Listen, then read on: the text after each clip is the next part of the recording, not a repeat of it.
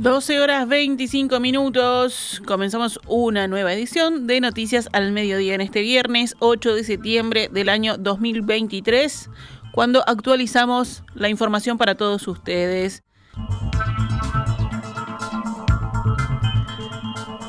Las lluvias en la tarde-noche de ayer y madrugada de hoy provocaron inundaciones en Cerro Largo, donde más de 200 familias se autoevacuaron y seis personas fueron evacuadas.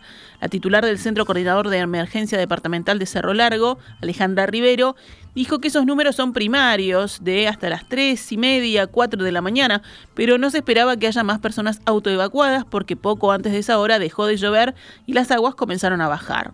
En el operativo participó también la policía, policía caminera, bomberos, la intendencia y el ejército. Hubo zonas, como la parte baja de la Cuchilla de las Flores, sobre Parque Zorrilla en Melo, donde no se pudo entrar ni en bote porque la corriente era muy fuerte, pero según informó Rivero, unas 20 familias que viven allí pudieron salir a tiempo. El propio taller municipal, donde se encontraban los materiales para ayudar a los vecinos que habían sufrido pérdidas en una tormenta previa, quedó bajo agua. Las personas que se autoevacuaron, según detalló la coordinadora del SECOED, se dirigieron a casas de familiares y amigos que viven en zonas más altas de la ciudad. En tanto, las denuncias recibidas son incontables, por lo que se seguirá trabajando en dar asistencia. Los barrios más afectados en la capital de Cerro Largo fueron García, Progreso, Castañet, el bañado La Saturna y el fogón cerca de la costanera.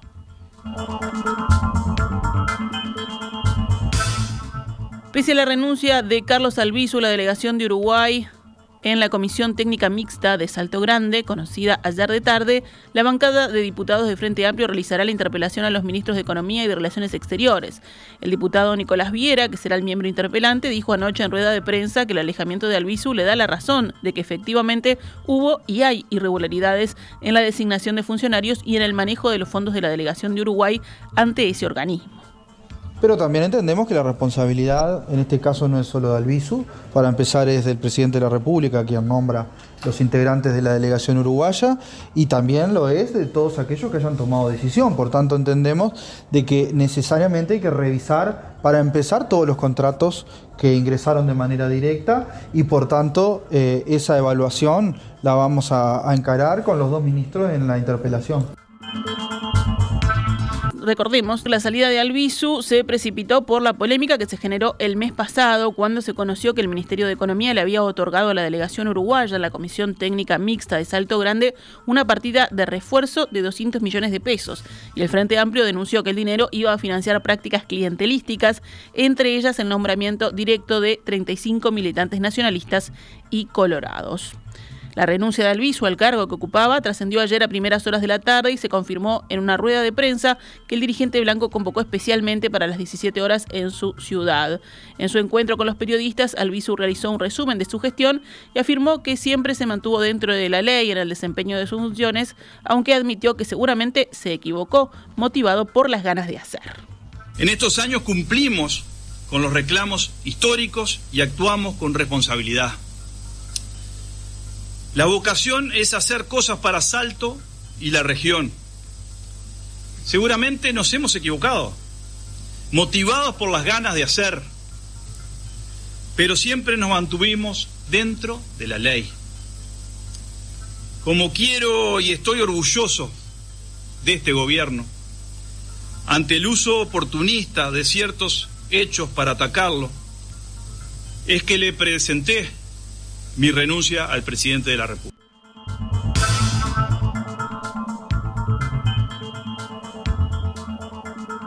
El sustituto de Albizu frente a la delegación uruguaya en Salto Grande será Martín Burutarán. Cambiamos de tema, vamos con otras noticias. El propietario del hostel Bustillo de Bariloche, en el que fallecieron tres uruguayos aplastados por una luz, acordó una reparación económica con las familias de los fallecidos, por lo que el Ministerio Público Fiscal de Río Negro abandonó la investigación en su contra como autor de un homicidio culposo y la justicia lo sobreselló de la causa. En una audiencia judicial virtual del Ministerio Público Fiscal, la defensa de Claudio José Rocatagliata, dueño del hotel, pidió el sobreseimiento de su cliente tras haber acordado una reparación integral, no especificada, con las familias de Víctor González Giovanelli, su hermana Alba y Orlando Casela, los tres fallecidos en el accidente. Betiana Sendón, fiscal a cargo del caso, indicó que todos los hijos de los fallecidos le comunicaron que no querían seguir con la acción en forma parcial, algo que varios de ellos ratificaron en la audiencia. No es que lo considere inocente, creo que es por salud mental darle un cierre a esto. No lo considero inocente ni mucho menos, dijo una de las hijas en una declaración que fue compartida por varios de los hijos presentes. En diciembre de 2022, la justicia había imputado por homicidio culposo en calidad de autores a Rocatagliata y a Carlos Arbetman, arquitecto responsable de las obras en los alrededores del hotel, que son señaladas por el Ministerio Público como las responsables del desastre que causó la muerte de los uruguayos. Thank you.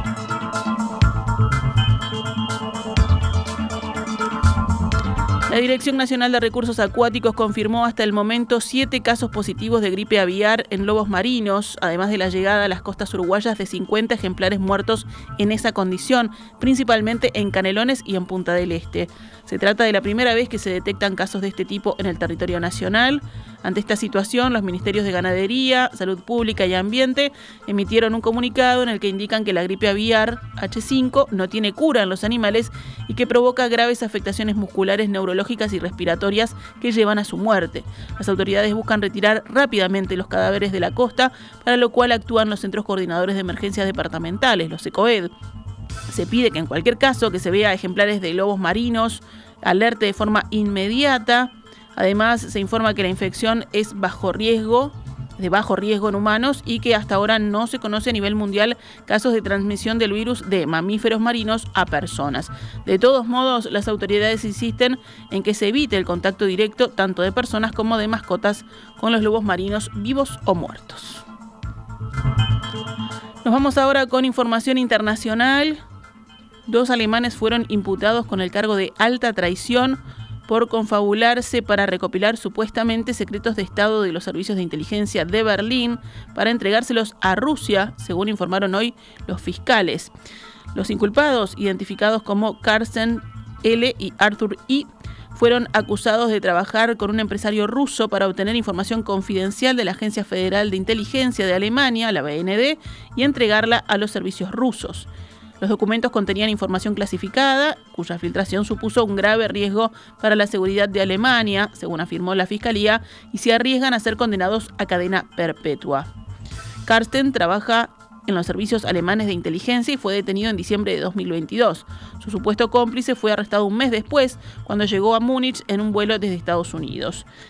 Esa trama de espionaje generó un gran revuelo mediático en Alemania, donde se han divulgado varios casos de supuestas filtraciones desde que Rusia invadió Ucrania en 2022.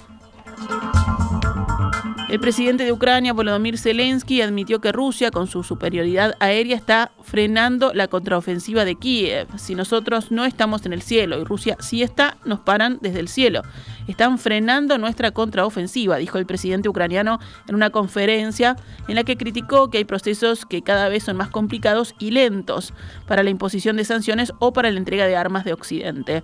Zelensky subrayó una vez más que si los occidentales entregasen más rápidamente municiones de largo alcance que permiten bombardear las defensas, la retaguardia y las logísticas rusas, el ejército ucraniano avanzaría más rápidamente. Un arma específica tiene un impacto específico. Cuanto más potente de largo alcance sea, más rápido irá la contraofensiva, destacó Zelensky. En Grecia, bomberos apoyados por el ejército seguían evacuando hoy a cientos de habitantes bloqueados por las fuertes inundaciones en Tesalia, que causaron siete muertos según el nuevo balance de las autoridades. Tres personas, dos mujeres octogenarias y un hombre de 69 años fueron hallados muertos en las últimas 24 horas, aumentando a 7 el número de víctimas fatales de las lluvias torrenciales que cayeron desde el martes y hasta el jueves en Tesalia, principal llanura del centro del país. Las autoridades habían dicho ayer que se registraron cuatro muertos. En el marco de una inmensa operación, los bomberos utilizaron helicópteros y botes salvavidas para acceder a los pueblos de la región bloqueados por la crecida de los ríos.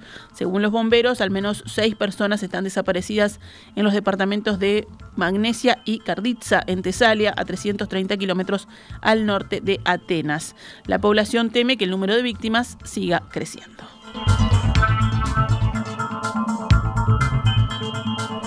Cerramos con deportes. La selección uruguaya de fútbol debutará hoy en las eliminatorias hacia el Mundial 2026 será frente a Chile en el Estadio Centenario. Será también el primer encuentro oficial de Marcelo Bielsa como director técnico. Hasta la mañana de hoy se habían vendido 25.000 entradas para este partido siguen a la venta. Los precios generales van desde los 990 pesos para las tribunas Amsterdam y Colombes hasta los 3.990 en la tribuna América. Para el sector visitante el precio es de 150 dólares. La primera fecha de las eliminatorias se abrió ayer con el triunfo de Argentina 1 a 0 sobre Ecuador en Buenos Aires, el 1 a 0 de Colombia sobre Venezuela en Barranquilla y el 0 a 0 entre Paraguay y Perú en Ciudad del Este. Hoy cerrarán Brasil y Bolivia en Belén. Recuerden, 18 y 30 horas la transmisión de Por Decir Fútbol aquí en Radio Mundo. Ahora sí nos retiramos con noticias al mediodía. Volvemos el lunes pegaditos en perspectiva. Esta es Radio Mundo 1170 AM. ¡Viva la radio!